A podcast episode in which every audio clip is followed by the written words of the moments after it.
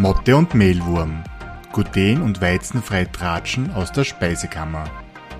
Von und mit Martina und Ria, zwei Diätologinnen und Produktentwicklerinnen, die genauso wie die Motte und der Mehlwurm verliebt sind in alternative regionale Backzutaten. Sie plaudern aus dem Mehlkästchen mit Tipps und Tricks rund um eine gluten- und weizenfreie Ernährung auf Österreichisch.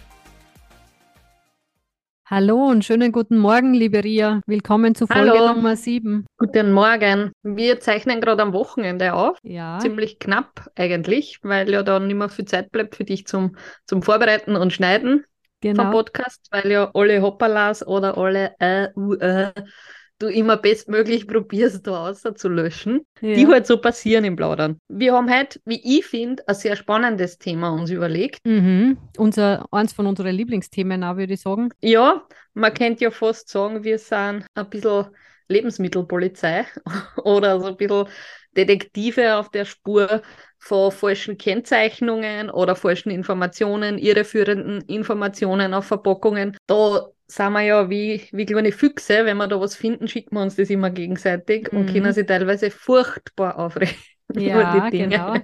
Und wieder irgendwer schreibt zusatzstofffrei oder so und dann ist es aber nicht so. Ganz genau. Oder wenn dann so schöne gesundheitsbezogenen Angaben draufstehen, wie gut für die Darmflora und weiß ich nicht, was für Verdauung und was für super tolle Sachen nicht das Lebensmittel kann, obwohl es weder ein Health Claim dafür gibt, noch dass es irgendwie sonst rechtlich geregelt wäre oder dass man sich an die Spülregeln des Rechts hält, sagen wir es einmal so. Und das gibt es ja das Lebensmittelrecht eigentlich. Ganz genau. Das sind Dinge, wo ich beispielsweise ich das sehr gern mache, weil es Spielregeln gibt und da kann man sich orientieren und weiß, das geht, das geht nicht.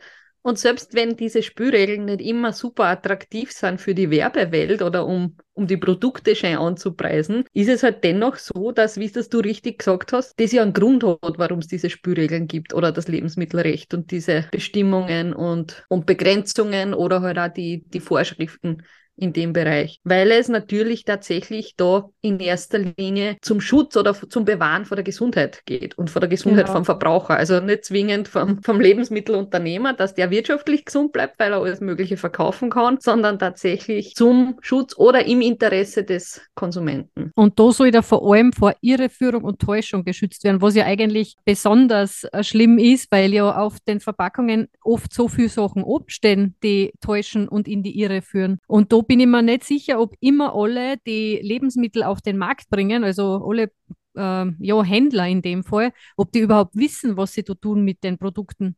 Weil das Gute ist, oder das Gute für uns Lebensmittelhändler, ähm, sage ich jetzt einmal, ist, dass eigentlich ja jeder ein Lebensmittel auf den Markt bringen darf. Also wenn ich eine Idee habe und ich mache ein Produkt und darf ich das auf den Markt bringen, weil die davon ausgehen, also das Gesetz davon ausgeht, dass ich weiß, was ich tue. Und Richtig. erst, es wird erst auffällig, dass ich nicht weiß, we- was ich tue, wenn wir die kontrollieren sozusagen. Ganz genau, also das ist ganz spannend, was du sagst. Also zum einen, ganz so ist es nicht. Nicht jeder darf Lebensmittel zwingend in Verkehr bringen, wenn da dahinter geschütztes Gewerbe steht. Ja, also genau, ich denke das jetzt stimmt. nur für uns, obwohl wir gern und leidenschaftlich backen, wäre es nicht so einfach zu sagen, so, wir machen jetzt äh, eine Bäckerei auf und backen dort frisch raus und verkaufen Mhm. das, weil dafür fehlt uns einfach äh, Berufsbefähigkeitsprüfung, also so ein Meisterbrief Genau, für Bäcker so zum es, ja. Genau, da gibt es die reglementierten Gewerbe wie Konditor, Bäcker etc. Genau, Mhm. Fleischhacker, also alles Mögliche an gewerberechtlich geschützten Berufen, was ja auch gut ist, einerseits. Aber auf der anderen Seite, wenn man es so sieht, dass man sagt, okay, ich habe eine Idee für ein Lebensmittel, ich lasse mir das machen und fungiere als Lebensmittelhändler und bringe das in Verkehr und verkaufe es, da gibt es nicht wirklich große Einschränkungen. Das kannst, wie Mhm. du richtig gesagt hast, tatsächlich kann das jeder machen. Genau. Ob das jeder will, ist wieder ein zweites Paar Schuhe, aber dürfen tut's jeder. Und das, was halt auch ist, was ich persönlich ja grundsätzlich gut finde, weil ich kann ja einen, ich sage jetzt einmal, Hausverstand ein bisschen appellieren oder mir wünschen, dass das so weit da ist, dass wenn ich sowas mache, ich mir meiner Verantwortung bewusst bin, dass ich da was ausgebe, was Menschen konsumieren, also essen. Mhm. Und dass ich da, da eine gewisse Verpflichtung habe, dass ich schaue, dass zum einen das in der Produktion, ich nenne es jetzt sauber, also einfach weder verunreinigt, noch irgendwie gesundheitsschädlich oder sonstiges ist, aber auch zum anderen, dass ich das draufstehe, was notwendig ist, damit sich ein Konsument oder ein Verbraucher auch vorstellen kann, was da drin ist, wie das gemacht wurde, wo das herkommt oder was halt relevant ist für ihn, um einzuschätzen können, will ich das oder will ich das nicht. Und das zu lesen ist ja auch oft gar nicht so einfach. Also wir kennen uns aus, wir haben das gelernt quasi doppelt und dreifach. Aber es ist für den Konsumenten nicht immer ganz durchsichtig, was da eben oben steht. Beziehungsweise weiß er ja gar nicht. Keine Ahnung, wenn irgendeine Bezeichnung oben steht, gut für die Darmflora oder so, der weiß ja nicht, dass das eigentlich äh, nicht oben stehen darf, so in der Art.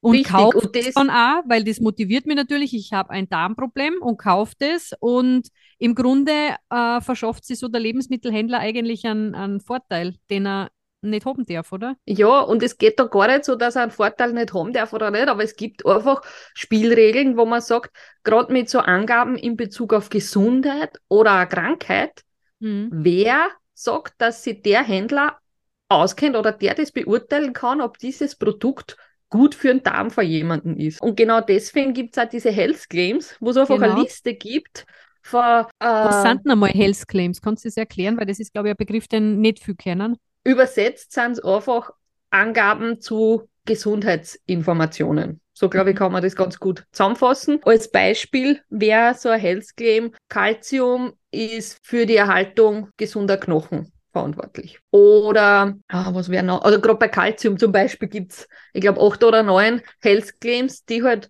wenn eine bestimmte Menge an Calcium in einem Pro äh, Produkt enthalten ist, dann darf ich eben draufschreiben, ist verantwortlich für die Erhaltung von gesunden Knochen oder genau. Zähnen. Da darf, oder, dann nicht, da darf dann nicht stehen, äh, heilt Knochenkrebs oder so irgendwie was, sondern das darf dezidiert nur das Satz halt dann auf dem Produkt stehen, oder? Ganz genau. Richtig? Richtig, und die sind, wie du schon schön sagst, oft nicht so attraktiv für die Werbung, weil die würden gern viel was anderes aufschreiben, was viel reißerisches oder viel attraktiveres, weil was noch, das habe ich auch ausgesucht, weil ich den sehr witzig finde oder sehr spannend fast. Calcium ist verantwortlich für die normale Signalübertragung zwischen den Nervenzellen. Jetzt frage ich mich, welches Produkt würden sowas draufstehen haben? Ist Unsexy. aber in Studien belegt worden. Genau. Ja. Und genau diese Studien werden bei der Europäischen Behörde für Lebensmittelsicherheit, bei der EFSA, eingereicht. Und nur wenn das geprüft ist, dass eben diese Wirkung nachweislich mit der Menge Kalzium in dem Produkt erreicht wird, dann darf man das draufschreiben.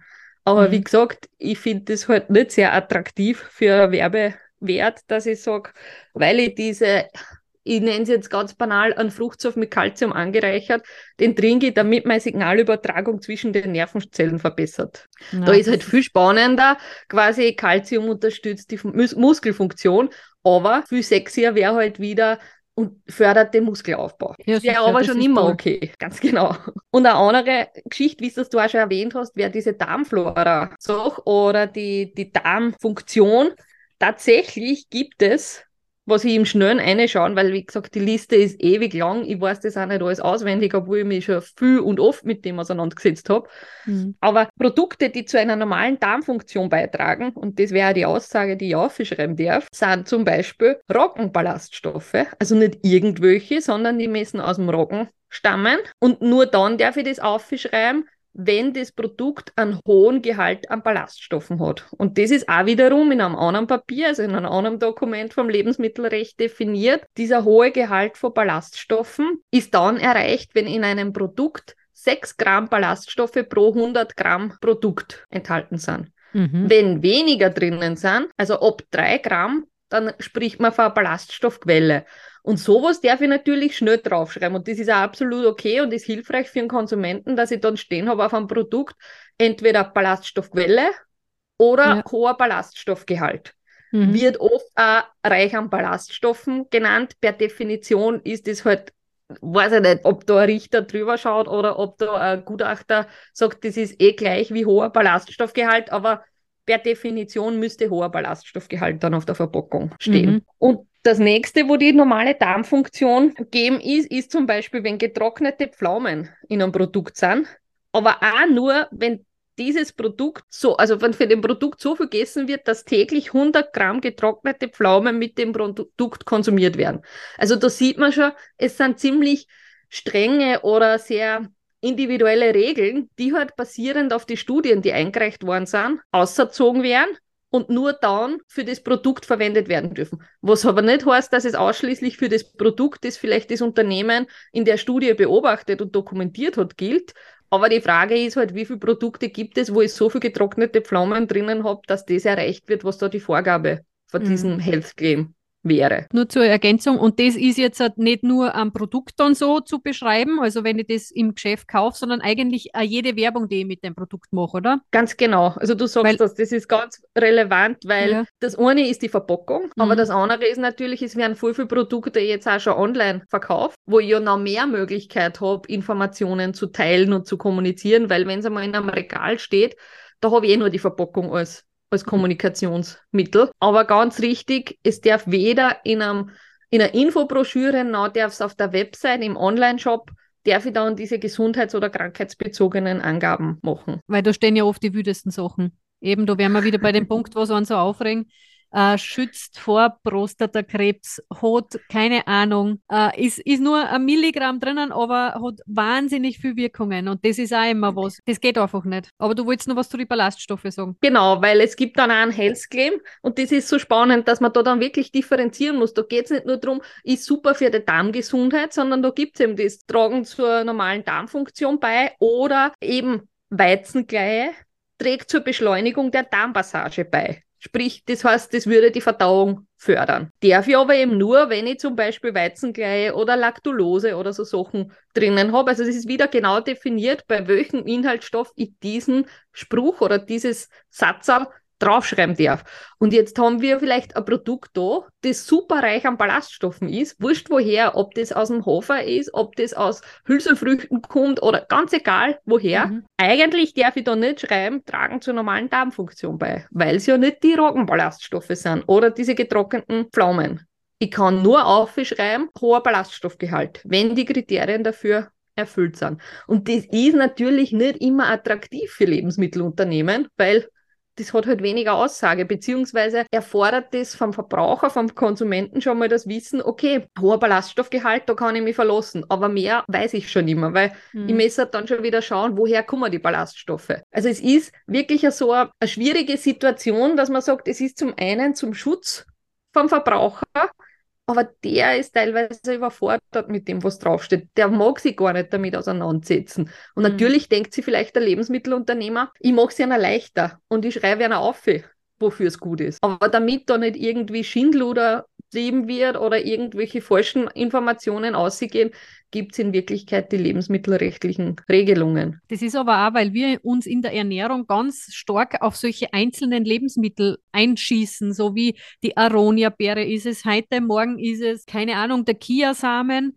weil wir halt immer ganz stark auf solche Sachen setzen. Dabei ist es ja die gesamte Ernährung drumherum, also die abwechslungsreiche Mischkost. Und ich meine mich zu erinnern, dass die Health Claims ja immer irgend so ein Satz dabei stehen muss, wie im Rahmen einer gesunden Ernährung. Genau, also jede gesundheitsbezogene Angabe, wurscht wie es ist, muss dabei stehen dann, dass es nicht das Lebensmittel alleine gut macht, sondern dass tatsächlich ja. das Ganze in einer ausgewogenen, vernünftigen Ernährung eingebettet sein muss. Und ich finde, das ist ein ganz wichtiger Punkt, den du da sagst sagst, es ist auch ganz, ganz schwer, ein Lebensmittel als gesund oder ungesund einzustufen oder gesundheitsförderlich oder gesundheitsschädlich oder wie auch immer man das nennen mag, weil ich kenne niemanden, der sich ausschließlich von einem Lebensmittel ernährt. Und es ist oft wirklich diese Häufigkeit und die Menge beziehungsweise der gesamte Tag und oft sogar die ganze Woche, die man betrachten sollte, um ein ausgewogenes Bild einer Ernährung zum bekom zu bekommen. Aber auf der anderen Seite auch, dass man sagt, okay, es ist nicht jeder Tag gleich und an einem Tag ist mein Verbrauch vielleicht höher. Da ist es nicht so tragisch, wenn ich einmal von der Kalorienzufuhr drüber bin, als wie an einem Tag, wo ich vielleicht auf eher gemütlich mache und mich wenig bewegen, mich wenig anstrengen, dann habe ich einen anderen Verbrauch, aber vielleicht bin ich gerade an dem Tag zum Essen eingeladen und werde dann dort nicht sitzen und zuschauen, mhm. aber es gleicht sich oft im Wochenschnitt dann aus. Und genauso ist es halt bei einzelnen Lebensmitteln, dass im Speiseplan finden Sie wahnsinnig viel Lebensmittel und da ist es ganz schwer, dann einem den Stempel gesund und dem anderen ungesund mhm. abzustempeln. Das, was tatsächlich auch ein spannender Aspekt ist, gerade in der glutenfreien Ernährung, ist diese durchgestrichene Ehre oder das Wort glutenfrei das genau, draufsteht. Weil da sind wir jetzt bei den wichtig wirklichen Deklarationen, das, was auf dem Produkt oben stehen sollte. Genau. Magst du kurz erklären, was es eigentlich bedeutet, wenn mhm. so eine Ehre durchgestrichen ist oder wenn glutenfrei? genau. draufsteht auf der Verpackung. Grundprinzipiell ist ja die durchgestrichene Ehre ein internationales glutenfreies Symbol. Also wenn die Ehre drauf ist, kann ich mich verlassen als Mensch, der sich glutenfrei ernähren muss, dass tatsächlich das Produkt glutenfrei ist. Und das bedeutet, es ist unter 20 Milligramm Gluten bei äh, einem Kilo Produkt enthalten. Das würde im Prinzip glutenfrei bedeuten. Also immer wenn glutenfrei genau. oben steht, ob das jetzt mit der Ehre ist oder ob die Ehre auch nicht oben ist, aber sobald mit glutenfrei geworben wird, muss es de facto diesen Wert entsprechen und muss es auch frei von Gluten sein. Das hast Jack gesagt. Was da sicher auch spannend ist, es gibt dann für die einzelnen Verbände, also Zöliakieverbände, also die wirklich die Vertreter der Betroffenen sind, nochmal ein zusätzliches Symbol, also dieses auf europäischer Ebene geregelt und jedem Land gibt es dann quasi den Ableger des Vereines oder der Organisation, die das zusätzlich nochmal zertifizieren. Das heißt, da gehe ich nochmal Spur auf Nummer sicher und weiß, da wird nochmal kontrolliert der Produktionslauf und da kann ich sicher sein, dass der glutenfrei ist. Weil was ich als selber Betroffene schon sagen muss, es ist ein Fluch und ein Segen zugleich. Dieses glutenfrei ist zu einem richtigen Trend geworden und es gibt genug Leute, die glutenfrei essen oder Lebensmittel suchen, die glutenfrei sind, obwohl sie es vielleicht gar nicht zwingend brauchen würden. Ne? Und das hat die Industrie natürlich auch gemerkt und versucht überall, wo vielleicht Produkte von Haus aus glutenfrei sind, weil da glutenfreie Zutaten drinnen sind, schnell einmal mit dem Thema zu werben und eben so eine Ehre durchzustreichen oder glutenfrei draufzuschreiben, und das ist was, was natürlich immer ein bisschen schwierig ist, weil die Lebensmittelkontrollen sind immer im Nachhinein und nicht jedes Produkt wird kontrolliert. Das heißt, ich muss mir als Konsument wirklich darauf verlassen können, dass wenn da glutenfrei draufsteht, auch nichts drinnen ist und auch keine Kontamination passiert ist. Und wenn man mal mit offenen Augen durch den Supermarkt geht, dann gibt es tatsächlich auch Produkte, die theoretisch von Haus aus glutenfrei sind, aber die kein glutenfrei als Wort oder durchgestrichene Ehre drauf haben, Spontan fallen mir da so Sachen ein wie ein Polenta, sprich ein Maisgrieß. Buchweizenmehl, einfach ein ganz normales. Ganz genau, weil diese Produkte sind, die sind zwar von Haus aus glutenfrei, aber die könnten möglicherweise in einer Mühle verarbeitet werden, wo auch glutenhaltiges Getreide runtergemahlen wird. Mhm. Sprich, dort staubt dort kann ich das gar nicht so gut reinigen, dass es nicht zur Kontamination eventuell kommt, beziehungsweise wird dort einfach auch nicht kontrolliert, ob ich unter diesem Grenzwert, den du vorher schon gesagt hast, von diese 20 äh, Milligramm pro Kilogramm Produkt drunter liege. Wenn mhm. ich aber glutenfrei draufschreibe, dann müsste ich das während der Produktion laufend kontrollieren oder einen Prozess dahinter haben, dass ich gewährleisten kann, dass ich da nicht drüber komme. Und das sind halt Dinge, wo ich sage, da sind wir Betroffenen eben einfach ausgeliefert oder halt ein bisschen hilflos. Wir können uns nur auf das verlassen, was wirklich draufsteht oder nicht draufsteht. Also mein Tipp ist tatsächlich, als Betroffener vor glutenfreien Ernährung aufgrund einer medizinischer Diagnose dahinter, immer schauen, ob es ausgelobt ist und im Zweifel anrufen, E-Mail hinschreiben und nachfragen. Also das zahlt sich nämlich nicht aus, weil die Lebensmittel sind nicht billig und es wäre ewig schade, wenn ich es dann eh wegschmeißen muss und noch viel schade wäre es, wenn ich einen Glutenunfall dadurch habe, mhm. weil ich im guten Gewissen zwar was gekauft habe, wo glutenfrei draufsteht oder die Ehre durchgestrichen ist, aber es dann vielleicht nicht ist. Weil, wie gesagt, es muss nicht vorher kontrolliert werden, sondern wird erst hinten noch bei Stichproben oder Zufallsuntersuchungen festgestellt. Außer, und da kommt jetzt wieder dieser Zöliakieverband mhm. dazu, die wollen natürlich, und das ist absolut richtig so, die wollen vom Produkt eine Laboranalyse weil dann kann ich auf Nummer sicher gehen, dass das, was draufsteht, auch wirklich stimmt. Also das sehen wir als großen Vorteil oder als gewissen Sicherheitspuffer auf jeden Fall, dass ich mir bei den Produkten verlassen kann. Also wenn glutenfrei draufsteht, müsste es theoretisch immer unter dem Grenzwert sein. Aber der Vorteil ist von einer Zertifizierung wie eben die durchgestrichene Ehre, vom, vom glutenfrei, also von der Zöliakieverband ist tatsächlich, dass es im Vorhinein kontrolliert wird anhand einer Laboranalyse und alles andere wird möglicherweise im Bedarfsfall kontrolliert. Das ist nämlich Ganz von genau. Natur aus zwar glutenfrei, aber bedeutet nicht, dass es nicht kontaminiert sein kann durch irgendwelche anderen Getreidesorten, die in derselben Mülle verarbeitet werden. Und diese Kontaminationsgeschichten, wie du es so schön sagst, dieses in einer Mülle verarbeitet, da gibt es auch noch diesen Spurenhinweis. Das genau. ist ja genau. auch was, was oft ein bisschen zur Verwirrung Kann Spuren führt, von enthalten. Genau. Mhm. Und das ist ja was, wo ich sage, das ist nicht rechtlich bindend, dass das angeführt wird, weil es tatsächlich sein kann, dass es zu Kontaminationen kommen kann, mhm. also so Kreuzkontaminationen, einfach im, im Laufe des Prozesses. Da geht man so vor, oder da sieht das Lebensmittelrecht das so vor, dass man eher sagt, ah, wir wollen, wir nehmen an, dass die gute Herstellungspraxis, sprich ein sauberes Arbeiten, äh, ein ordentliches Management vom Prozess, sprich, dass ich, wenn ich ein, ein Produkt über die Anlage laufen lasse, das Allergene enthält, dass ich dazwischen eine Reinigung vor, dass ich halt wirklich diese Kreuzkontaminationen so gering wie möglich halte und als Absicherung, beziehungsweise ich sage jetzt einmal zur Information für den Konsumenten kann der Hersteller natürlich noch hinschreiben, kann Spuren von enthalten. Das findet man zum Beispiel auch ganz oft bei Schokoladeprodukten, mhm. wo es auch gefüllte Schokoladen gibt oder irgendwelche Schokoladen mit Nüssen, weil natürlich in dieser Anlage in der Raumluft Nüsse noch sein können. Und für einen Nussallergiker ist der Hinweis ganz relevant, weil er weiß, okay, dann nehme ich vielleicht die Schokolade von wem anders, der in, nicht in derselben Produktionshalle die, die Schokolade mit den Nüssen verarbeitet, mhm. Wobei um auf du, Nummer sicher zu gehen. Genau, wobei du gesagt hast, äh, ist nicht rechtsbindend die Angabe. Wenn jetzt halt einer sich drauf verlässt, okay, nehme ich die Schokolade, weil da steht nicht oben, kann Spuren von enthalten. Das ist eine freiwillige Angabe. Es kann sein, dass der, der das nicht oben stehen hat, sich einfach entschieden hat, dass er das nicht aufschreibt. Das ist ein bisschen das Problematische.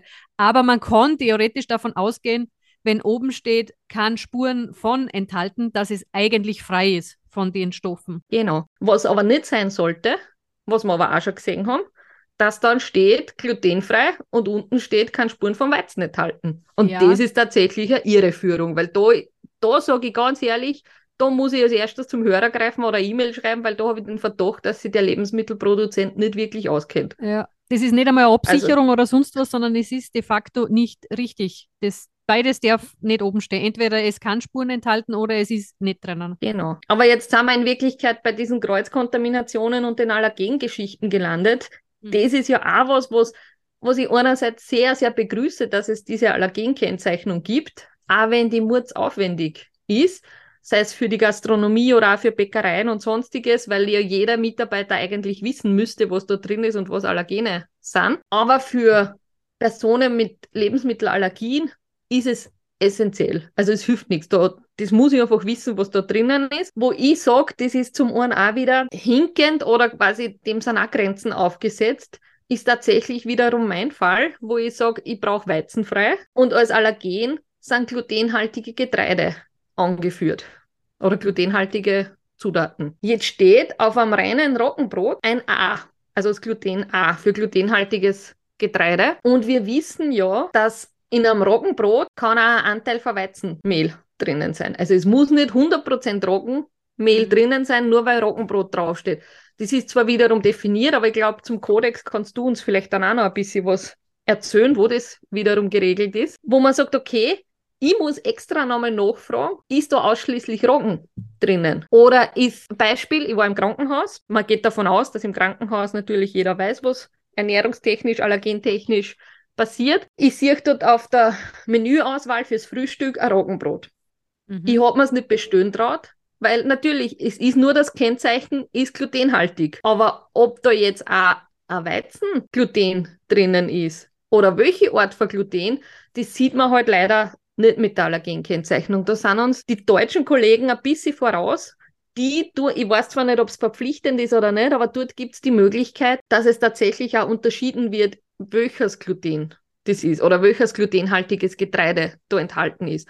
Und das wäre wiederum für Weizenallergiker viel hilfreicher oder einfacher, weil ich muss nicht auf alles Glutenhaltige verzichten. Also da sieht man, es sind einfach Spielregeln dieses Gesetzeswerk, das versucht bestmöglich die Situation für alle zu optimieren oder zu schützen.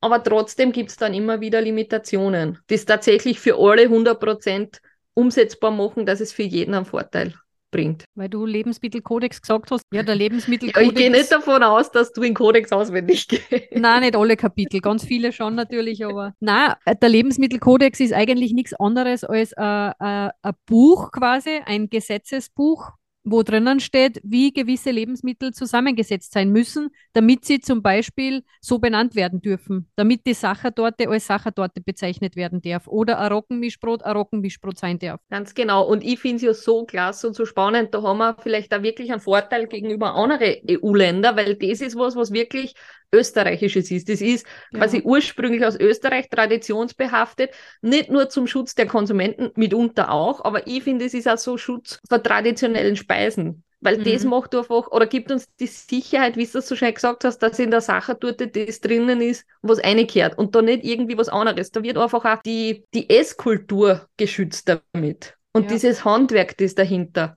steht. Qualitätsstandard einfach. Absolut. Und das, was, was sicher spannend ist da auch, ist jetzt die ganze Schiene mit Ersatzprodukten. Und glutenfreie Produkte sind ja de facto auch Ersatzprodukte. Und da muss man sich bewusst machen, darf ich das dann überhaupt draufschreiben? Weil, immer wir haben es gelöst, indem wir wie Mischbrot aufschreiben. Im Kodex ist geregelt, dass in einem Mischbrot ein bestimmter Anteil an Weizenmehl und Roggenmehl enthalten sein muss. Und wenn man jetzt ein glutenfreies Brot hernimmt, so wie wir unsere Backmischung fürs Mischbrot haben, dann ist da de facto weder Weizen noch Roggen drinnen und somit können wir nur sagen, es ist wie ein Mischbrot. Aber es ist nicht ein Mischbrot, laut Kodex. Mhm. Also es ist schon sehr viel zu berücksichtigen. absolut, aber ich finde es halt so spannend, weil man sagt, es gibt eigentlich Spülregeln für alle Varianten. Und genauso ist es dann, sei es im Bier, wo ich sage, jeder Bierhersteller mit seinem Reinheitsgebot und sonstiges ist happig auf seine Rezeptur und dann macht man Bier aus Reis zum Beispiel und wird das genauso Bier nennen und die sind da viel empfindlicher und viel sensibler als wie vielleicht manch andere Bereiche in der Lebensmittelproduktion. Wo es auch sehr spannend ist, und das ist, glaube ich, auch was, was man gut mitkriegt, ist dieses Thema Sojamilch oder Sojatrink. Weil Mhm. Milch, die ganze Milchwirtschaft, ist auch sehr bedacht darauf, dass das Qualitätsprodukt Milch nicht irgendwie verwässert wird durch das, dass ich pflanzliche äh, Milchalternativen dann am Markt bringe, die ich aber genauso nenne. Ich sage jetzt einmal, da ist sicher eine gewisse Lobby dahinter und da sind auch Image-Themen, die ganz stark sind. Was viel wichtiger ist, ist einfach, dass ich eine Irreführung vermeide. Weil wenn ich jetzt draufschreibe, Hafermilch, muss der Konsument wissen, ist da nur Hafer drinnen oder sind da auch Milchanteile drinnen? Mhm. Und aus dem Grund ist es eigentlich gesetzlich empfohlen oder vorgeschrieben, dass das ganze Hafertrink zu heißen hat. um Missverständnisse einfach vorzubeugen. Also das ist jetzt nichts äh, eine Spielerei, sondern das ist tatsächlich wiederum gesetzlich geregelt, wie du sagst. Da vielleicht nur zur Ergänzung, weil wir gerade beim Kodex waren, was ich auch gefunden habe, dass im Kodex auch geregelt ist, dass zum Beispiel Milchprodukte, Käse, Fleisch und Wurstwaren auch glutenfrei sein müssen in Österreich. Also bei den Wurstwaren genau. gibt es ein paar ganz wenige Ausnahmen, aber theoretisch sind das Produkte, die laut Kodex, laut Lebensmittelbuch äh, glutenfrei sein müssen. Einfach aus dem Grund, das kommt nicht, weil wir Betroffene einer zu glutenfreien Ernährung da uns auf die Füße gestellt haben, sondern da geht es auch um die Qualität der Produkte. In Österreich darf in einer Wurst kein Mehl eine oder in Würstel. Außer, ich glaube, der Leberkäse ist eine Ausnahme, wo er Stärke eine darf.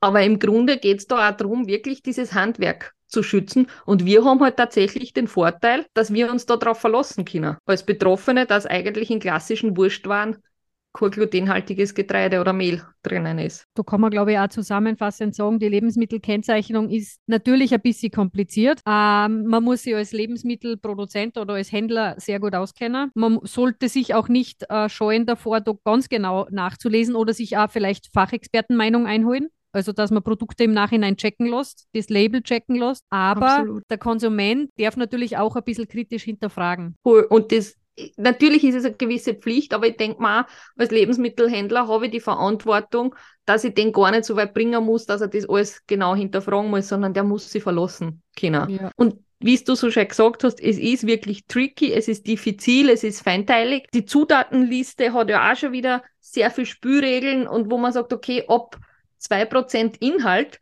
brauche ich nicht einmal mehr aufschlüsseln, was da drinnen ist, sei es bei Gewürze oder so Sachen. Oder wenn jetzt als Beispiel 2% Trockenhefe in einem Produkt drin sind, dann muss ich gar nicht mehr anführen, dass die Trockenhefe auch noch einen Emulgator drinnen hat. Was aber dann wichtig ist, ich darf das Produkt nicht als zusatzstofffrei ausloben, weil ich habe Zusatzstoffe drin, auch wenn ich es in der Zutatenliste gar nicht anführen muss. Emulgator kennen wir nur zur Erklärung, Genau. das ist auch ein Zusatzstoff. Also das ist de facto einer von den 26 Zusatzstoffe, die man in der Lebensmittelproduktion verwenden kann. Und da ist das Gefährliche, dass man draufschreibt, und das passiert sehr oft, dass das Produkt frei von Zusatzstoffen ist. Und ist es de facto aber dann vielleicht nicht, weil ja ganz versteckt in der Trockenhefe ein Emulgator drinnen ist. Aber ich glaube, dieses Zusatzstoffthema, das ist so breit und so weit, ich glaube, das sollten wir uns einmal separat vornehmen. Ich glaube, wir haben auch heute über die Lebensmittelkennzeichnung noch nicht alles gesagt, aber wir brauchen eh noch Inhalte für nächste Folgen und ich glaube, da schauen wir uns das dann genauer an. Ganz genau. Was uns wichtig war, einfach ein Bild zu geben, wie komplex das Thema ist, aber auf der anderen Seite auch grenzgenial, weil es Spielregeln gibt, an die man sich halten kann, einfach um als Konsument auch darauf verlassen zu können. Und das finden wir ganz genial, dass man da wirklich das Tool hat, das grundsätzlich auf EU-Ebene äh, basiert. Und das, das macht halt einfach wahnsinnig viel Spaß, dass man sagt, man, man kann dann zwischendurch auch ein paar Sachen herausfinden, wo es vielleicht nicht gut funktioniert und wir schreiben ja die Leute tatsächlich an, wir kennen da ja gar nichts. Genau so ist es. Uns macht es halt auf jeden Fall Spaß. Das versteht vielleicht eh nicht jeder, aber uns macht Spaß, äh, gewisse äh, Lebensmitteldeklarationssünder aufzudecken und auch wirklich darauf hinzuweisen, dass nicht alles richtig ist. Aber die freuen sich eigentlich Ganz gar genau. nicht. Gell? Das enttäuscht uns immer ein bisschen. Die freuen sich gar nicht und sagen nicht, danke du, dass mir du auf was hinweist, wo vielleicht sogar das Lebensmittel zurückgerufen werden müsste, sondern die sind oft ganz ähm, angepisst, würde ich das jetzt sagen wer sind wir, was ja. wollen wir? naja, aber man kann da scheinbar nicht an jeden helfen. Nein. Wir werden aber trotzdem weitermachen, weil es uns wichtig ist. Absolut. Im Sinne der Vor allem im Interesse von, ganz genau, von anderen ja. Betroffenen, dass man da sagt, wir wollen das ausleben können, dass man sich darauf verlassen kann, dass das, was draufsteht, drinnen ist und dass es nicht zu ihrer Führung kommt durch Angaben, die vielleicht nicht stimmig sind oder gar nicht dort draufstehen dürften. Somit ist die Deklarations- und Lebensmittelkennzeichnungspolizei für heute am Ende, oder? Ja, ich glaube, wir haben jetzt einmal gesagt, was wir da tun, wie wir denken und gerne Fragen dazu, wenn jemand da Produkte hat, wo er sich unsicher ist, schickt es also einfach. Wir sagen euch gern, ob das passt oder nicht. Und wenn es nicht passt, dann dürft ihr hier auch gern melden bei den Herstellern. Und ansonsten würde ich sagen, ihr wisst, wo ihr uns findet auf Social Media. Das ist unter Motte und Mailwurm auf Facebook und auf Instagram. Und wenn ihr uns was per Mail zukommen lassen wollt, dann gerne unter podcast.mottemailwurm.at. Dann haben wir es für heute geschafft und freuen uns dann schon, wenn ihr uns in zwei Wochen wieder anhört. Genau. Bis dahin, habt eine schöne Zeit, macht es gut. Wir hören uns. Ciao. Tschüss.